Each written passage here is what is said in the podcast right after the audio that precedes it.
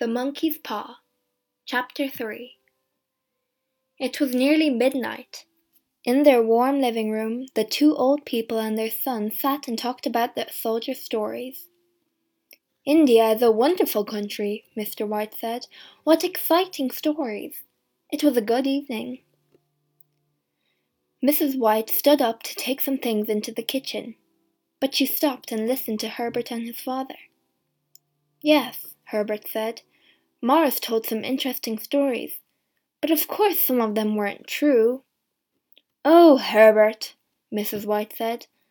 Well, Mother, that story about the monkey's paw wasn't true. A dirty little monkey's paw isn't magic. But it was a good story. And Herbert smiled. Well, I think you're right, Herbert, his mother said. I don't know, Mr. White said quietly. Perhaps the story was true. Strange things can happen sometimes.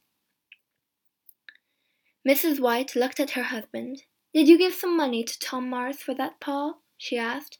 We don't have money to give away for nothing. Mrs. White was angry now. Well, yes, her husband answered. I did, but not much. And at first he didn't want to take it. He wanted the monkey's paw.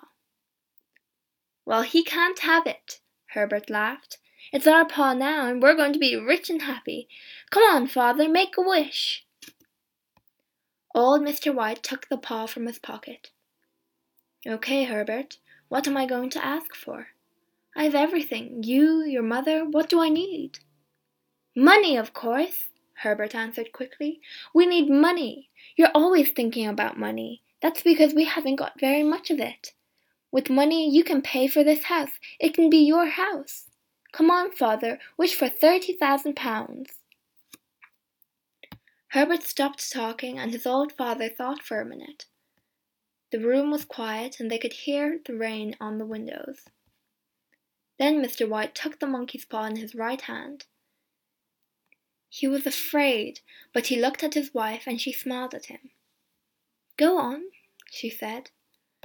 Slowly and carefully, Mr. White said, I wish for thirty thousand pounds. Suddenly he gave a cry, and Mrs. White and Herbert ran to him. What's the matter, father? Herbert asked.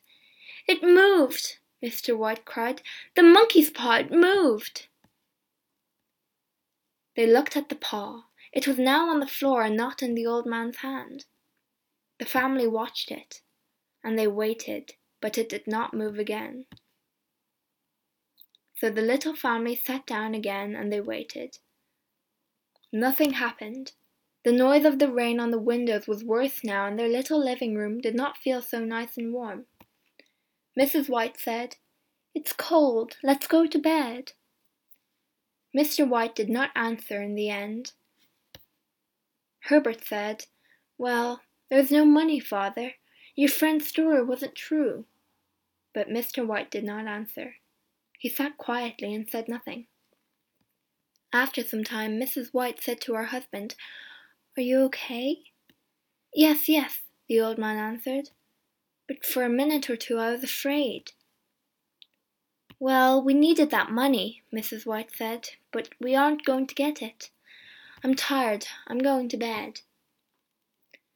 After Mrs. White went to bed, the two men sat and smoked for some time. Then Herbert said, Well, father, I'm going to bed too. Perhaps the money is in a bag under your bed. Good night, father. And Herbert laughed and went out of the room. Old Mr. White sat in the cold living room for a long time. The candle died and it was dark suddenly. The old man saw a face at the window. Quickly he looked again, but there was nothing there. He felt afraid. Slowly he stood up and left the cold, dark room.